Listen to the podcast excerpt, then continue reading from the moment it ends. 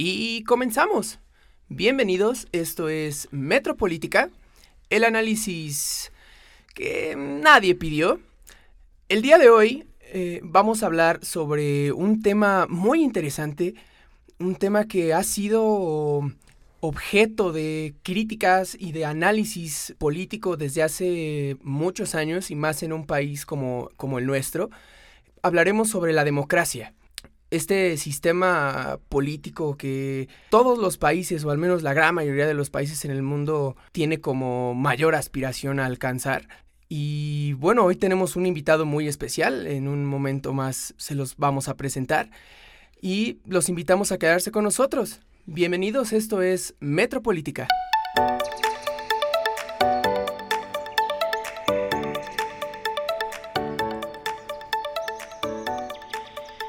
Bueno, antes que nada, como ya mencionó Alan, hoy tenemos un invitado muy especial. Se llama Paris Sebastián de Moral Ortiz. Es estudiante de Derecho en Aguas Capotzalco. Ha sido analista en la Secretaría de Seguridad Pública de la Ciudad de México, coordinador nacional de, Derechos Humanos y Población en situación de vulnerabilidad. Tú puedes, Alejandro. Gracias. En la ONG UNE Sin Fronteras y columnista en Etera Spot Cultural. ¿Cómo estás, París? Estoy muy bien, muchas gracias por la invitación. Es un placer estar aquí compartiendo espacio con ustedes. Bien, bueno, como ya mencionó también Alan, eh, hoy vamos a hablar sobre democracia. Así que me gustaría comenzar con la siguiente pregunta. Para ustedes dos, ¿qué es democracia? París. Mira, si nos vamos a una definición más clásica, la democracia simplemente es la participación en la toma de decisiones del pueblo como tal. Pero esta definición ha ido evolucionando, se ha ido modificando, pues gracias a los movimientos sociales, al igual que los procesos históricos, y podemos entender la democracia como este proceso de participación, sí, pero como tal un sistema político y social, e incluso una forma de vida de, en la que se rigen las personas. Pero pues, podemos adelantarnos, eh, adelantarnos más adelante, ¿no? Para ver qué especificaciones lleva. Ok, y Alan, para ti, ¿concuerdas con París o tienes algo diferente que decir? No, por supuesto. Eh, creo que como, como dijo Paris, esta, esta es una concepción pues bastante clásica, una concepción que no es nueva. Eh, creo que sabemos que los inicios de la democracia se, se, remontan a la antigua Grecia y en sí es desde sus raíces el, el gobierno del pueblo, ¿no? Sin embargo, actualmente la democracia no es un sistema homologado, ¿no? No, no es siempre lo mismo en todos los países que, se llaman democráticos, todos tienen alguna diferencia en cuanto a cómo, cómo se vota, quiénes votan, para qué votan. Eh, entonces, em, sí, en general, la concepción, digamos que es la misma. Dudo mucho que, alguien pueda tener una concepción realmente diferente o sustancialmente diferente, pero ya conforme vayamos avanzando, creo que veremos diferentes cuestiones, diferentes vertientes que ha tenido la, democracia desde sus inicios y hasta el, y hasta el día de hoy. Hablas, bueno, me parece bien, hablas sobre diferentes eh, sistemas democráticos alrededor del mundo, al menos del que conocemos nosotros. ¿Qué ventaja nos brinda? Bueno, la ventaja en sí, no solamente en el, en el sistema mexicano, sino, sino cualquiera, es el hecho de que, de que tú como ciudadano de a pie puedas decir, o puedas elegir a quién te va a representar, ¿no? En, dependiendo del país, tienes que, elegir a, ciertos representantes en, alguno de, de, los tres poderes, sobre todo en, el Ejecutivo y el Legislativo, ¿no? Pero esta es la, ventaja principal, ¿no? El, el, que tú como ciudadano tengas una voz, un voto y te hagas escuchar de, quienes, de quienes están arriba, ¿no? Claro. París, ¿alguna ventaja que tú quieras agregar?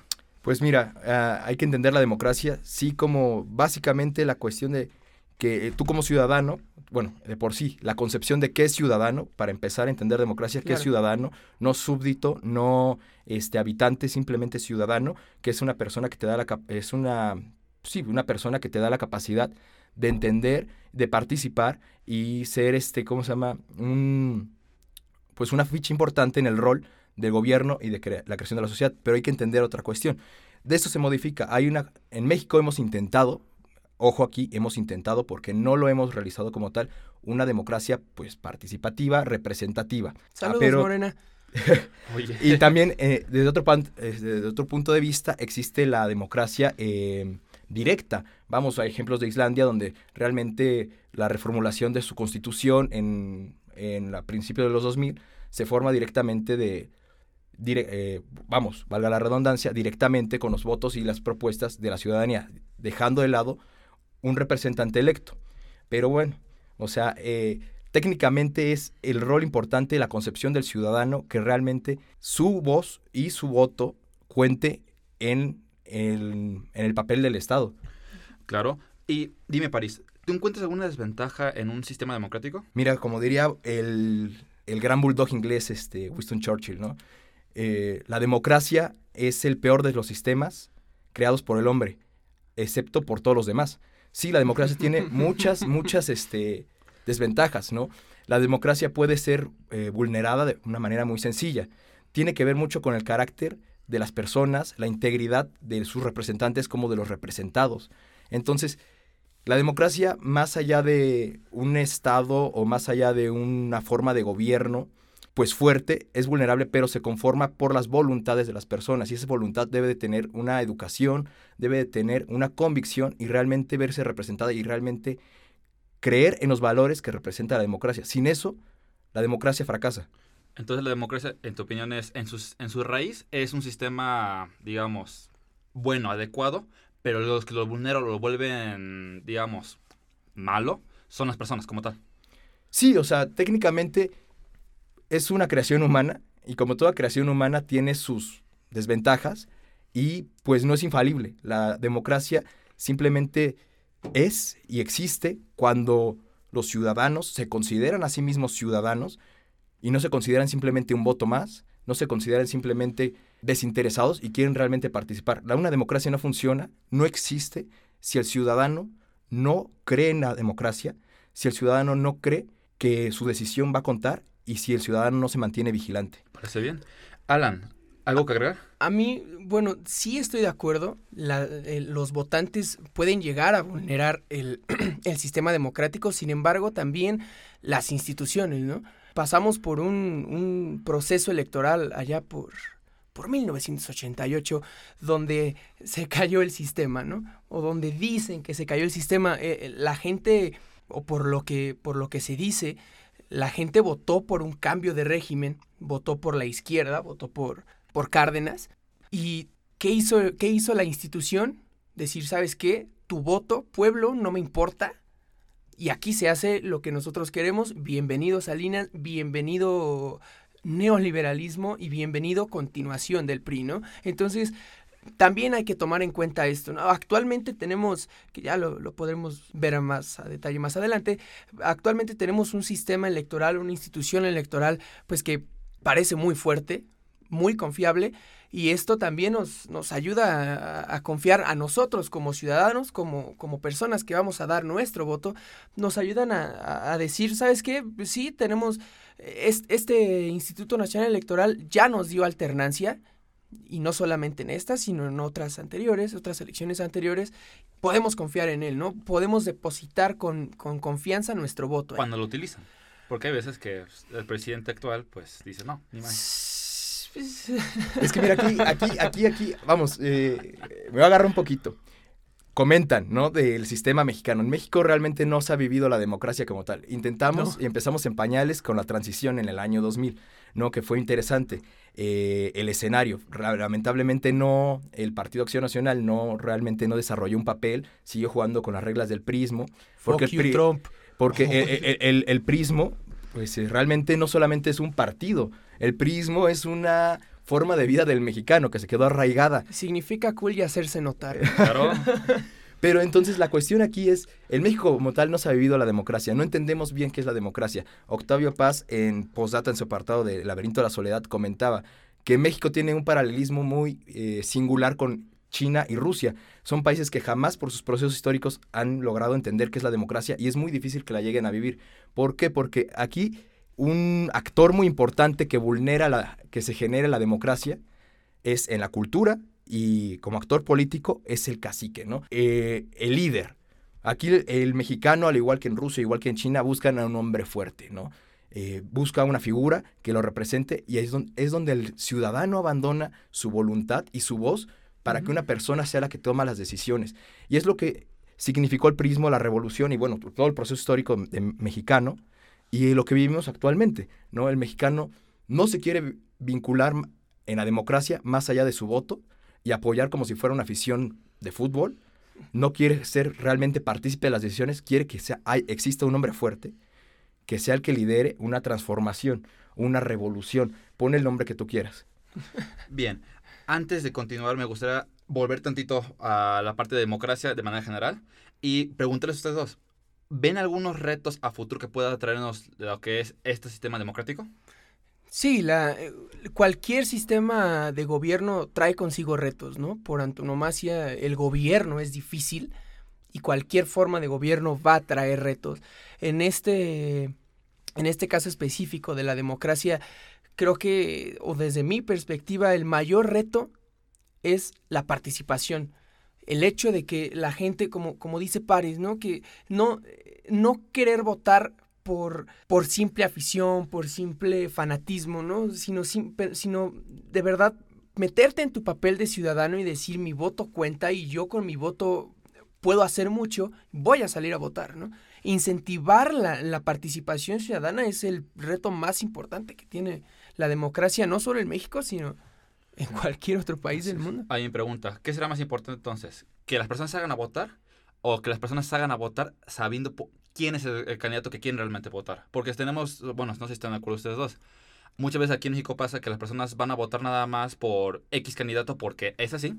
Y los demás que siguen, por ejemplo, senadores o diputados, votan por ellos nada más porque su candidato principal presidente era tal persona y votan por ese mismo partido. Voto masivo. ¿Qué debería ser, lo más, ¿qué debería ser un reto más importante a futuro?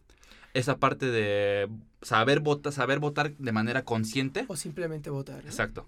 París. Mira, lo más importante, una vez tuve la oportunidad de aquí organizar en esta universidad, eh, antes de las elecciones, un foro que se llamó Participación Ciudadana. Es lo que hace falta fomentar. Eh, ahí se vertieron bastantes ideas y a la conclusión que llegamos es eso. México está carente de una cultura democrática, es carente de una cultura de la participación ciudadana y sí podríamos culpar a los sistemas políticos que han existido diferentes, el partido hegemónico durante décadas, podríamos culparlo, pero realmente también tiene que ver mucho con el mexicano ¿no? Que realmente el individuo se cuestione su propio papel dentro del Estado mexicano, se cuestione realmente cuál es su rol en esta sociedad y realmente adopte y entienda qué es ser ciudadano. Mientras eso no exista, mientras no eh, el mexicano no se entienda como un ciudadano en pleno derecho y que realmente tiene que participar y solamente se entienda que cada primero de julio de cada seis años tiene que ir a, echar su voto o cada tres años para elegir este, a un representante, mientras no entienda eso, que él es el que lleva la batuta, mientras no entienda que una transformación no se va a dar sin él, que no puede haber un líder que pueda transformar el país radicalmente, cuando me refiero radicalmente es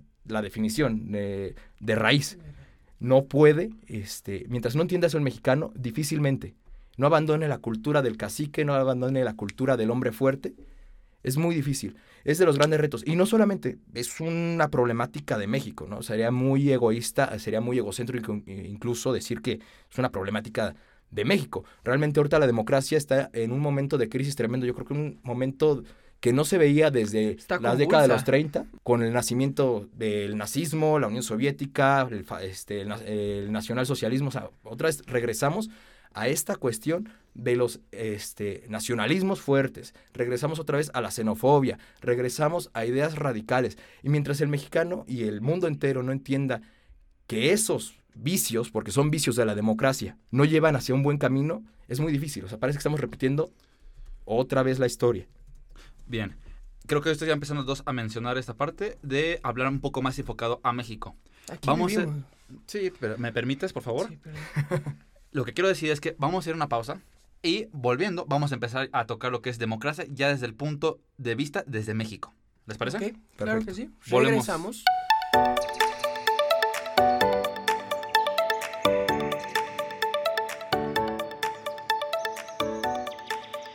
Y regresamos. Bueno, ya como había dicho anteriormente, ahorita nos vamos a enfocar exclusivamente ya más a México. Y para esto, antes que decir si México es demócrata o lo que ustedes quieran, París, ¿qué contexto histórico nos puedes dar de la democracia en México? Mira, para no irnos tan lejos, obviamente, allá en el camino desde el virreinato, la, este, la historia prehispánica, pero para no irnos este, tan lejos, sí, o sea, entendemos que después del proceso histórico que significa la Revolución Mexicana, un proceso completamente único para su contexto, al mismo tiempo se daba, bueno, similar, se daba la Revolución Rusa, que fue otro rollo. Eh, ¿Qué pasa? Se genera este partido hegemónico, ¿no? El PRN y después ya el PRI. Genera una cultura política y una forma de ya no hay un mismo rostro, pero es el mismo partido y a la vez que, que coordina, ¿cómo va a ser? Pues hasta la cosmovisión del mexicano. Entonces, aquí nos encontramos con que la definición que nos dieron la, democracia la, la, generó un partido hegemónico que no quería perder su lugar, no que no tenía competencia, y si tenía competencia la aplastaba. Entonces, es difícil eh, entender la democracia para el mexicano cuando no la ha vivido, cuando la vemos desde un desde lejos, desde el norte, la vemos desde Europa, y obviamente un aplicar los mismos modelos o las mismas formas que Europa o los Estados Unidos de América es imposible en el territorio mexicano por toda nuestra historia. Pero hay que entender que hay ciertos valores que son inviolables, ¿no? Como la cooperación, hay valores que derechos humanos, legalidad, valores que son auténticamente democráticos y que aquí se están dejando de lado. Entonces, Sí, nuestra historia nos ha marcado para entender qué es el mexicano, qué es, qué es la democracia y nos ha marcado para entender nuestro sistema o no entenderlo más bien, ¿no? Vemos no solamente al Estado o al gobierno como esta figura efímera, lejana, donde solamente participamos con el voto. Ahí es donde nuestra historia ha jugado un rol súper importante. Mientras no modifiquemos la forma en la que entendemos nuestra historia, la forma que entendemos nuestros propios errores y nuestras victorias y triunfos, pues eh, difícilmente vamos a poder generar un futuro próspero para todos los mexicanos y, un futuro próspero para la democracia en este país. Alan, eh, ¿algo que agregar? Sí, ahorita en, la pausa eh, no, nos comentaba París que, que, el PRI fue quien moldeó en buena parte nuestra, nuestra historia nuestra, y, y, nuestra manera de ver la democracia, ¿no? Ahorita es momento de alejarnos de esa concepción priista. Es difícil, es difícil porque tenemos un presidente priista o de, o de no tiene su propio partido, con sangre con sangre y con el corazón raíces no no no raíces nada. Todo nuestro sistema político tiene raíces raíces, los, las plantas. Eh, lo que tiene Andrés Manuel es un corazón y una sangre priista entonces es difícil ¿eh? alejarnos de eso. pero ahorita ya estamos en un buen momento para, para, para movernos de ahí no para alejarnos de esta historia de lo que de lo que llamaban la dictadura perfecta a Vargas Llosa y de lo y, todavía Octavio Paz llamándole no no no esto no es una dictadura qué te pasa esto es una dicta blanda no es momento de alejarnos de eso eh, transformarnos y volvernos algo más algo más. algo diferente, algo. Pero aquí es donde entra otra vez esta, este papel del ciudadano, ¿no? ¿no? No le podemos relegar esta responsabilidad a, un gobierno, y menos a este, que, que, que, lo último que quiere, o al parecer, lo último que quiere es alejarse de estos principios, ¿no? Sino hacer los suyos y, y volverse a esos. a ese sistema que tanto les dio a ellos, a estas cúpulas ellos van a querer permanecerse ahí y ahí es donde nosotros tendríamos que empezar a actuar. Ah, entonces ahí, ya que introduces el tema, yo te pregunto, ¿nuestro presidente es demócrata en tu opinión? No. Aguanta. No. No. No, ¿por qué? A ver, pero es que... Eh, no, eh, ganó democráticamente. Andrés, Manuel, eh, fíjate, era, era algo que habíamos platicado, Alejandro. Tú decías que Andrés Manuel es, es demócrata cuando quiere y cuando no quiere no lo es yo, cuando le democracia, cuando le conviene. Pero para mí o eres demócrata o no lo eres. O sea, no hay medias tintas aquí. Entonces, eh, Andrés Manuel ganó el primero de julio por una, por una cantidad avasalladora. Que no se había visto hace años. Y ahí en, su victoria aplaudió al, al, INE, le, dije, le dijo gracias, eres un, eh, eh, es una institución fuerte y confiable. Sí, ahí está bien. Pero en cuanto gana y en cuanto se aleja un poquito de, esta, de, este ánimo, ímpetu de la victoria, empieza a hacer sus, sus, consultas, sus consultas eh, eh, ciudadanas, entre comillas, muy entre comillas, demócratas, muy entre comillas, Entonces, ahí, ¿por qué no le da esa confianza al INE que tanto le, que tanto le aplaudió, que tanto se lo chupó cuando había ganado? ah, caray. No, espérate, espérate. y en cuanto él tiene el poder, en cuanto él siente otra vez eh, ya ese poder, eh, está ejerciendo ese poder, se olvida de este, de este carácter demócrata y empieza a hacer eh, sus, sus consultas y empieza a tener este carácter autoritario que lo ha caracterizado en estos seis, siete meses que, que tenemos de gobierno. Y es lo que yo te comentaba ayer. Y tú, bueno, no sé si tú me acabas de dar razón. El presidente cuando gana o cuando le conviene, le aplaude a las instituciones a no más poder, ¿no? Al INE le aplaudió cuando ganó, no solo, su, no solo él, pero su partido en general. Pero comparemos la elección anterior con Peña Nieto. Se la anduvo mentando, que había fraude. ¿Y el, cuándo fue que se declaró presidente constitucional? En el En el 2006. 2006. ¿no? 2006. Con el pre- nuestro presidente Calderón. Expresidente Calderón. Ahora, yo, tío, por eso yo digo... Que Dios me lo tenga en su santa Ay, no, gracias. Sí, unas cubitas. Ahora, yo, por yo te decía ayer, yo siento que el presidente es medio demo, no, demócrata cuando le conviene. Ahora, París, ¿tú qué nos dices? Mira, sí, efectivamente, Andrés Manuel nace de un sistema democrático, mm, no lo creo como tal, pero nace de una fiesta completamente democrática, sí, fueron las elecciones más democráticas de toda la historia, sí, pero eh, el problema no es Andrés Manuel, no es que Andrés Manuel se considere un tirano, un autócrata, el problema es la psicología que traemos el mexicano. Andrés Manuel es el presidente historiador, ¿por qué? Porque es una persona que todo lo, todo lo referente hacia su gobierno le da un margen histórico absolutamente. El hombre quiere seguir los ideales de Lázaro Cárdenas, de Benito Juárez, pero ¿eso qué significa? La misma cultura autocrática de siempre. ¿A qué me refiero esto? Andrés Manuel no es que se haya inventado un nuevo sistema, es la continuidad del mismo sistema mexicano, la misma concepción, cosmovisión del mexicano. Entonces, ahí es donde entramos en un problema. Andrés Manuel, él entiende en su, dentro de su psicología, quiero creer que entiende que está haciendo las formas correctas, ¿no? A lo mejor dista mucho de la democracia liberal que entendemos nosotros, de los modelos estadounidenses, de los modelos europeos occidentales. No, bueno, porque Europa del Este es otro desmadre, pero este, China, ahí te hablamos. Ah, bueno, sí, otra, otra cosa. Pero la cuestión aquí entonces, Andrés Manuel, es la continuidad, ¿no? Y el mexicano se siente muy a gusto porque, obviamente, una transición hacia democracia como la que se intentó dar de 1994 al año 2000, que estamos como que, uy, una probadita de la democracia, a ver qué tal nos va, vamos a abrirnos al libre mercado y la, alta, la, la alta, la alta expectativa que se dio hacia lo que era abrirse al libre mercado, pero que terminó siendo un libre mercado de compadres, por lo tanto no era libre mercado, ¿no? Entonces, este, la gente se sintió desilusionada. La gente se sintió fracasada. O sea, es- este intento de democracia liberal que, nos, que, que queríamos intentar no funcionó. Obviamente no iba a funcionar de unas décadas para acá. Entonces, Andrés Manuel representaba esta figura. Es un símbolo el hombre. Eso, eso no lo voy a negar. Digo, yo soy un- uno de sus mayores detr- detractores, pero es un símbolo el hombre.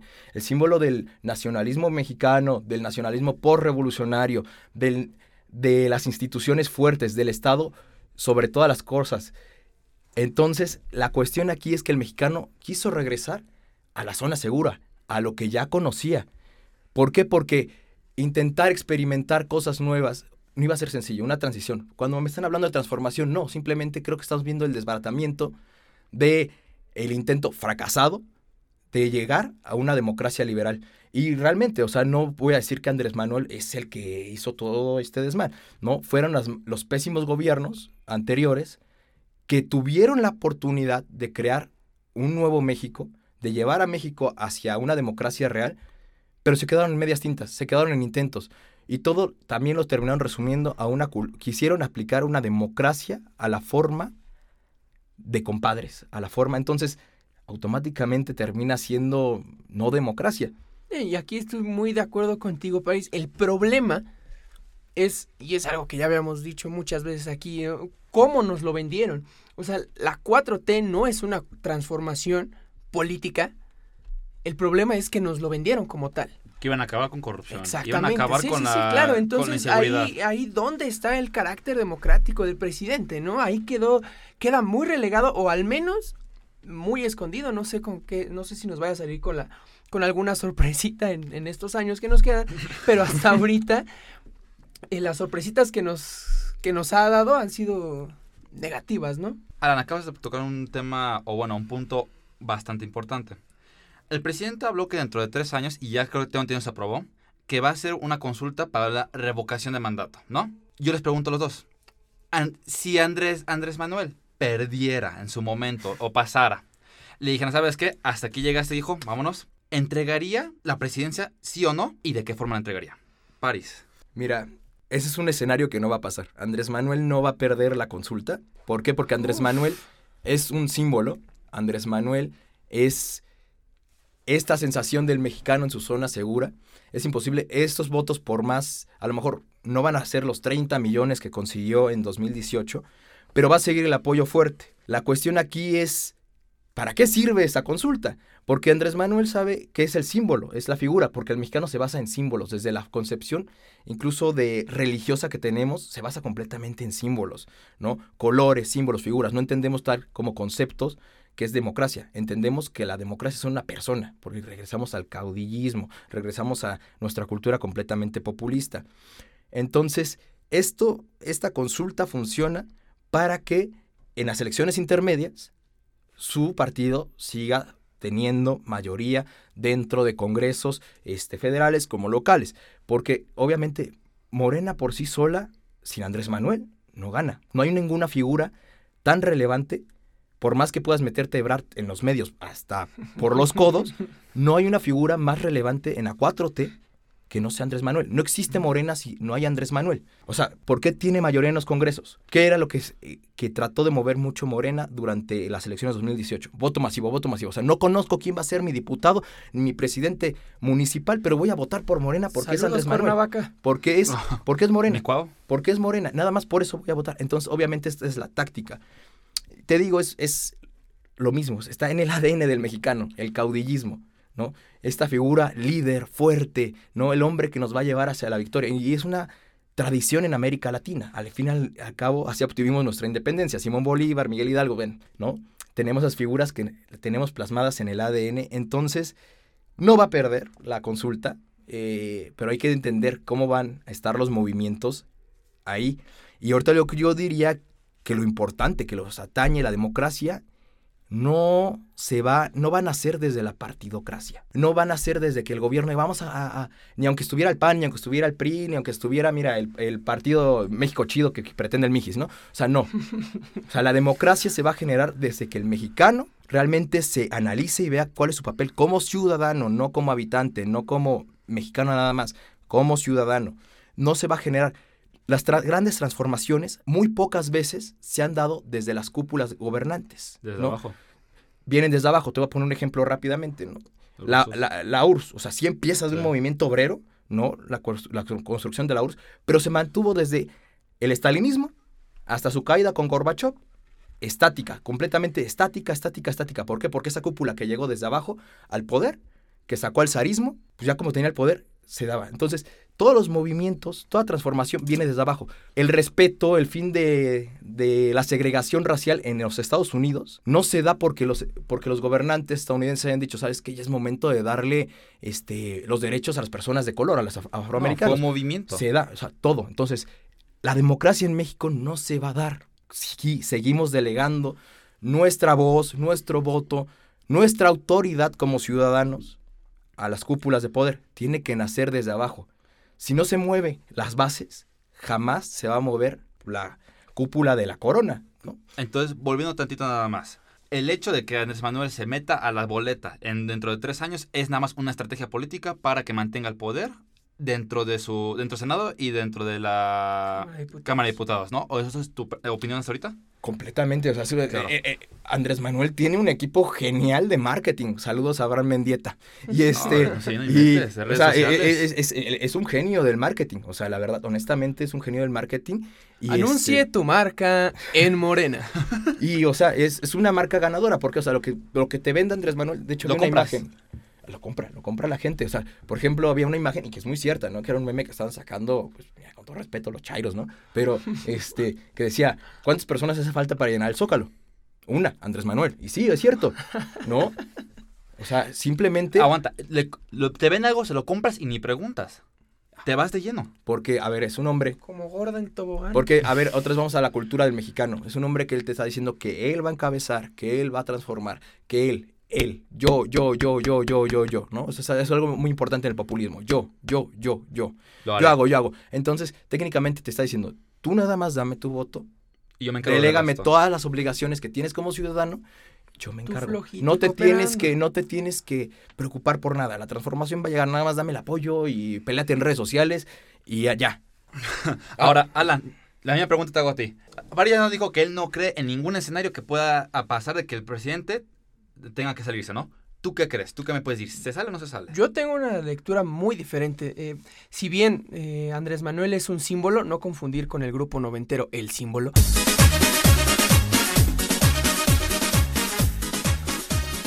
Eh,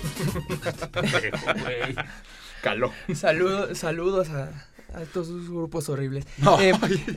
Eran buenos. si, si bien es un símbolo, ha perdido credibilidad, está perdiendo credibilidad, está perdiendo ciertas bases importantes de su, de su electorado. Y ¿Cuál es? aquí... ah, ¿Tiene la misma aprobación ahorita? No, no, no, ya ha estado bajando. 2%, güey. Ay, no mames. Llevamos siete meses, cabrón. A ver, espérame 2%, tantito. siete- a ver, 2% por, por 7 meses, güey. Mira, si, si Andrés Manuel sigue en esta, en esta dinámica y en esta, en esta misma inercia. Puta madre. O sea, va a bajar 8%, está en 66. ¿Va a bajar a qué? Bueno, güey, ¿A ¿para qué 50 y chingados me preguntas si me vas a estar reclamando? No, no, no, no, no. Perdón. Eh, sí, o sea, yo tengo una... Mi lectura es... Andrés Manuel ha estado perdiendo votantes, puede seguirlos perdiendo si sigue en esta inercia. Entonces, a mí lo que me preocupa no es que pierda, sino qué va a pasar si pierde, ¿no? Y yo creo que eso, esa pregunta te la puedo dejar ahí, ahí en el aire, ¿no? Ok, me parece bien. Vamos a hacer esto entonces. Vamos a otra pausa y volviendo retomamos la misma pregunta que tú quieres hacerme. ¿Te parece? Exactamente. Bueno, volvemos en un momento. Regresamos.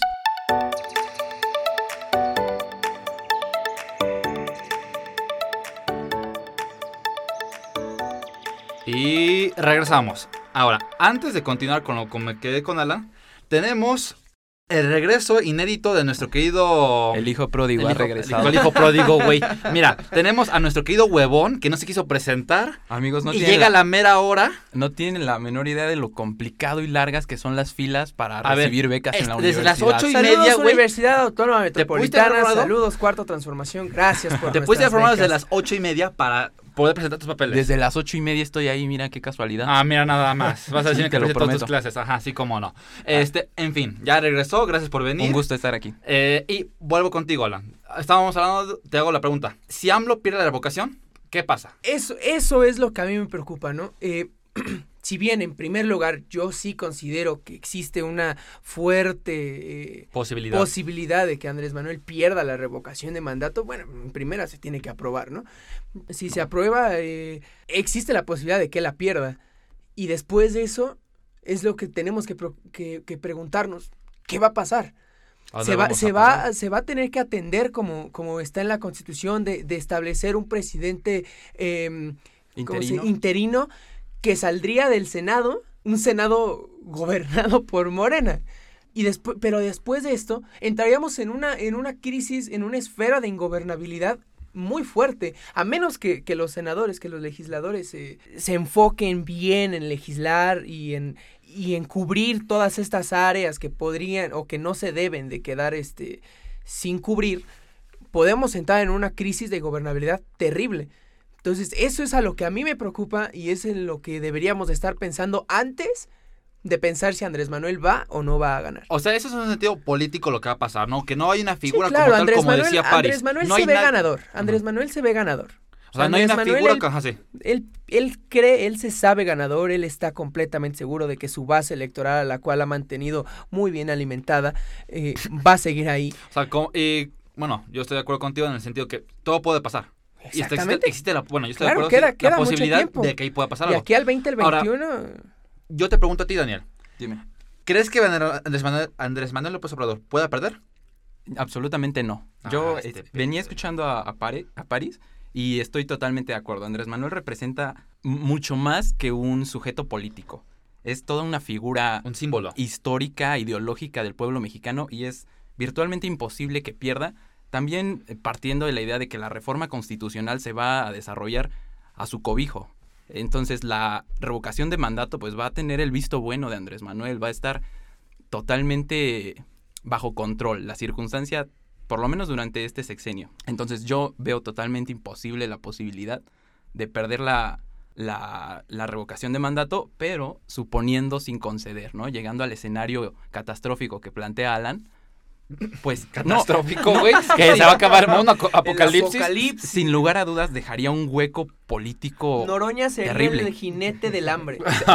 ¿Sería Noroña nuestro caudillo, nuestro futuro? No, no, no, perdóname. Cuauhtémoc 2024, ya lo había dicho. Ah, Es, ya es eso, o sea, aquí- yo digo Noroña y aquí todos nos espantamos, pero la cosa es, digo AMLO y asentimos. Sergio porque Mayer. nos guste o no, AMLO es, es la, fi- la figura política aceptada, ya ganó, ya alcanzó legitimidad a través de un, un proceso electoral en 2018 Bueno. extraordinario. Extraordinario, entonces sim- simplemente o se conserva o causa una crisis política en el país inaguantable, que Pero- probablemente tendría que ser resuelta a través de intervención internacional. Me refiero a- eh, al país que cobije nuestro país vecino, más bien al candidato que cobije nuestro país vecino, es decir, Estados Unidos, el que tenga el visto bueno, Nuestro querido Trump. exactamente, el que, te- el que el tenga el visto presidente bueno, Trump. el que mantenga la agenda migratoria bien en su lugar, ese es el que tendría más posibilidades de, Saludos, de Trump. mantener. No, Muchos entonces, el poder. saludos, ¿no? En este programa. muchos saludos. Sí, demasiados. ya, Sí, ya, ya, Este, ahora, entonces, el punto es, tú estás de acuerdo con Baris. No hay manera en el mundo que Andrés Manuel pueda perder por eso que representa como figura, como símbolo. Ahora, Alan, nada más rápido preguntándote a ti. Tú hablas en un sentido político que lo que pasaría. En un sentido social. O sea, como ¿Si sociedad pierde? mexicana, si, pierde, si perdiera. No, es que si, si Andrés Manuel pierde la revocación, estaríamos hablando de una sociedad despierta.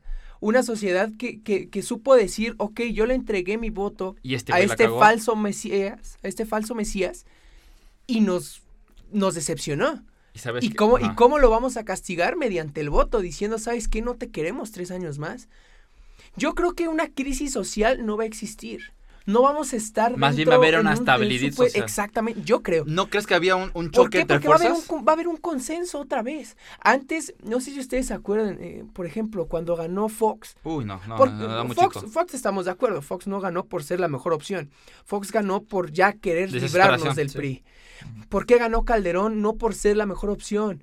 Ganó Calderón por no querer a No, Andrés Manuel. Una No, falla en el sistema y ahí... Sí, pues porque Por hubo eso, fraude, bueno, brother. ¿Ya, vamos a hablar del fraude o ya- o No, sí? no, no, no, no, no, no, pero hemos cerrado de ojo, espérate. ah, ah, haya sido como haya sido, saludos Calderón otra vez. Eh, haya sido como haya sido, eh, los votos, la cantidad de votos que él recibió y ese, y ese emparejamiento tan cercano con, con Andrés Manuel fue, fue por no quererlo a él.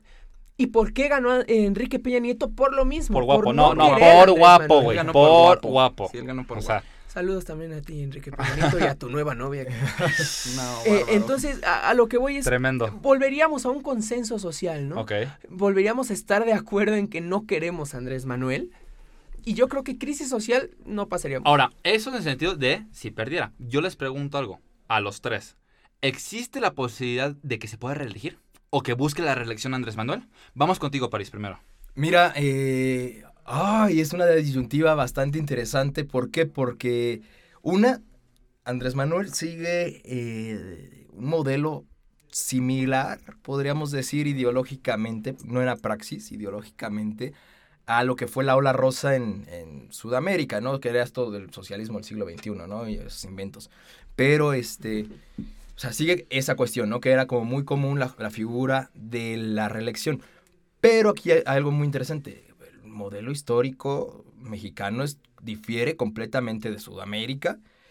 Creo que más bien se va a ajustar a generar un delfín, quiero decir. O sea, va a ser un Plutarco Elías Calles nuevo, que va a generar Claudia Sheinbaum, que es lo más probable que vaya a ser la próxima presidenta de México. ¿Por qué? Porque es una persona que es moldeable, que es una persona que es manipulable y que al fin y al cabo lleva completamente 100% la marca Andrés Manuel López Obrador, ¿no? Veo difícil que se reelija, creo como lo comentaba, la cuestión de que aparezca otra vez en la boleta electoral en 2021 es una cuestión meramente para asegurar la mayoría en el Congreso.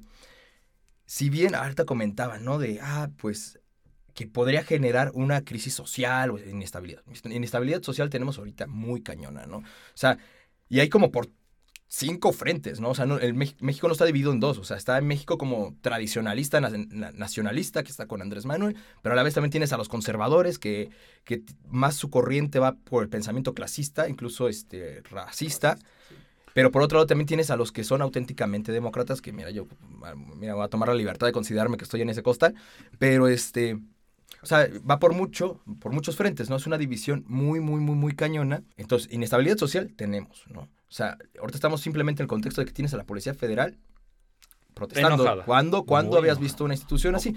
Pero tiene que ver también con el contexto de que lo que dejó el calderonismo, la guerra contra el narco, ¿no? Que convirtió al país completamente en una policía marcial y de repente tienes a una a, a un nuevo gobierno que quiere generar una nueva institución, pero sigue la misma continuidad, la misma línea de seguir con una Policía Marcial. una policía marcial, pero con otro tinte.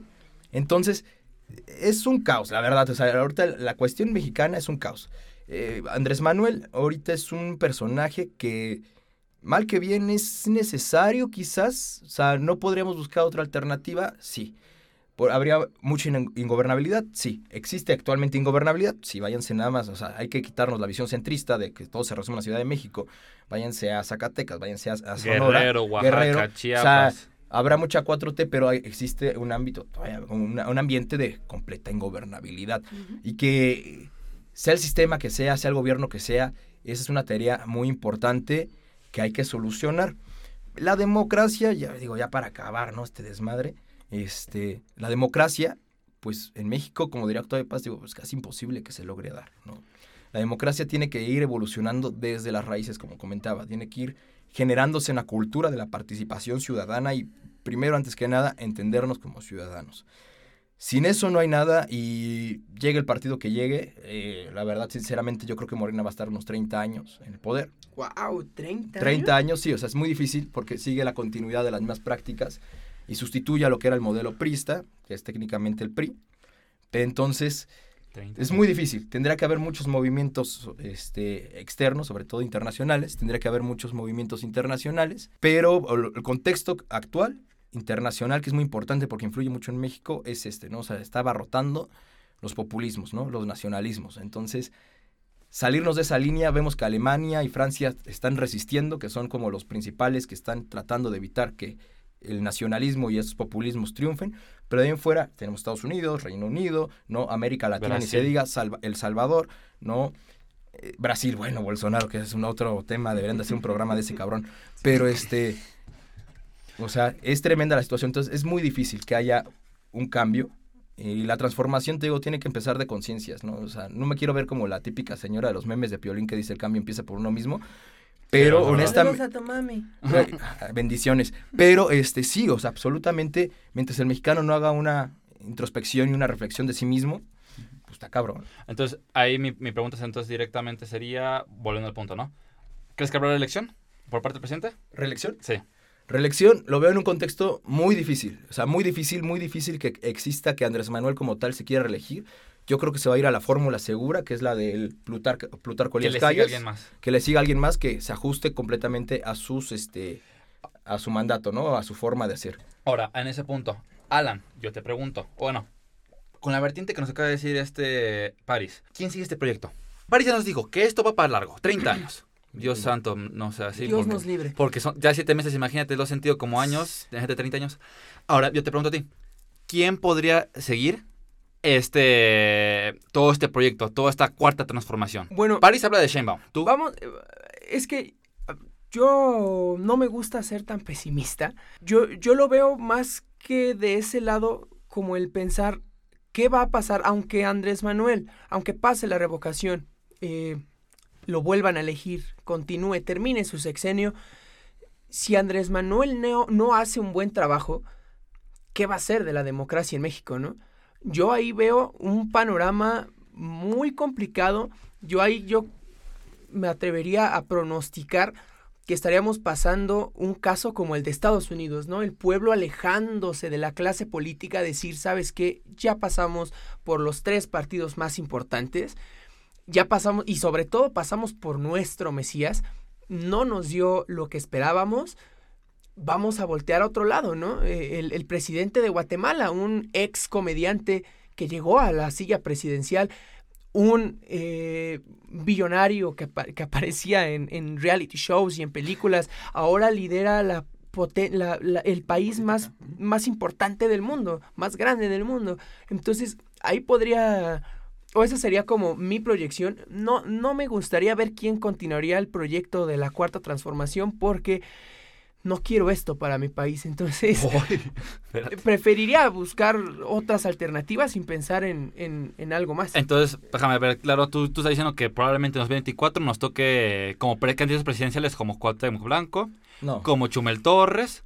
No, este- no, no, no digas eso, güey, no digas No, eso. no, no, pero O sea, entonces, somos ¿a- México, alguien- pero no somos pendejos. Entonces, alguien fuera de la política como tal, o un, Sí, alguien sí, que no sí, sea como tal, un político. Sí. Ahora, Daniel, yo Dime. te pregunto a ti, lo mismo que acabo de decir a este a Alan, o, o si tú quieres cambiar la vertiente. Ujú. ¿Quién sería este proyecto? Pues mira, eh, quis- quisiera retomar primero la última idea que tenían de lo- los candidatos bufones, payasos. Ya los hemos tenido. Nuestro, nuestro primer intento de grabación, el- no sabrán afuera porque no se publicó, pero hablamos sobre las elecciones. No, Aún. Y hablamos del Bronco, que es justamente un candidato payaso, ¿no? Entonces yo digo que Eh, México ya, eh. ya pasó por eso y de algún modo la libró correctamente.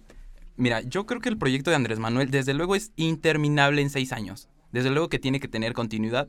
Y yo no lo veo tanto como un plotarco Elías Calles, ¿no? No vamos a tener otra vez el maximato y, y represión a todo el que esté en contra.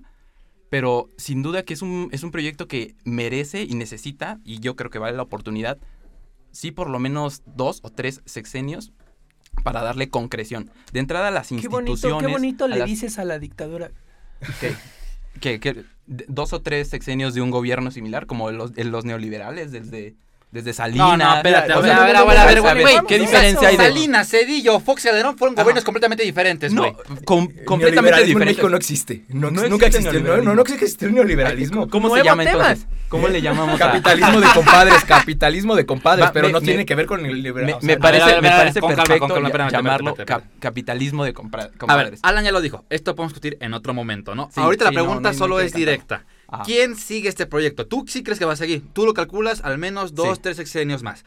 Tú ahorita, con los personajes que están, ¿quién lo sigue? Sheinbaum, Ebrard, Noroña, Yo, yo veo perfilándose a, a Ebrard. Ebrard. O sea, Sí, tú dices más que Ebrard- más Ebrard, totalmente, por los reflectores internacionales. Tiene la estatura, tiene la figura, creo que... Pero es muy Muy independiente. alto. mu- Y justamente por ¿De eso... estatura es o- Muy no, alto, sí, Sí, sí, la aparte de que es muy Ah. alto, sí, exactamente. Entonces, aparte de que es muy independiente, yo creo que nutriría mucho su, su fuerza Pero es personal problema que es al- independiente. al- Oh, entonces, a ver, a la 4T. ¿Independiente en qué aspecto? Porque yo lo veo como En un tanto chapulín. No se alinea tanto al, al ¿Por Andrés Manuel. conveniencia o porque ya estuvo en el PRI, estuvo en el PRD, estuvo... No, yo creo que por convicción propia es que, es que se define. Pero ese problema es, eh, o sea, el problema es ese, que es tan independiente, que tiene una forma de ver incluso las relaciones internacionales tan diferente del presidente, que no se ajusta al, al modelo o al perfil que necesitaría Andrés Manuel.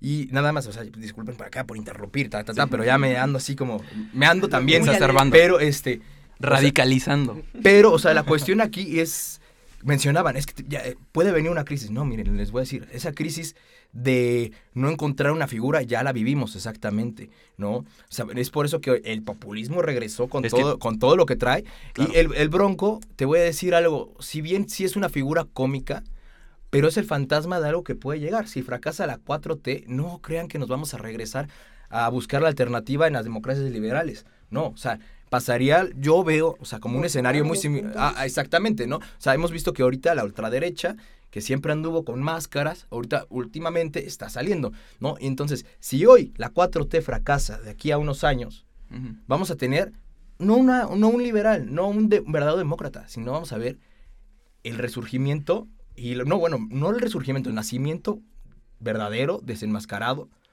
de la ultraderecha. O sea, que puedes decir que Calderón es ultraderechista, pero no, o sea, realmente una ultraderecha de verdad, que no va a venir ni de Acción Nacional ni de otra, va a venir de una opción completamente diferente. Bien, yo creo que hasta aquí lo dejamos. Este, les agradezco mucho, más que nada a ti, París, por habernos prestado tu tiempo, por haber venido aquí al programa. Eh, No, a Daniel, gracias por darnos... Ah, sí, sí, a ti, Daniel. tú- Gracias por presentarte, güey. No te hubieras molestado, quieran. la verdad, ¿eh? Y hasta aquí lo dejamos, ¿no? Eh, por favor, cuídense mucho y nos vemos a la próxima. Muchas gracias, esto fue Metropolítica. Hasta luego. Bye. Bye.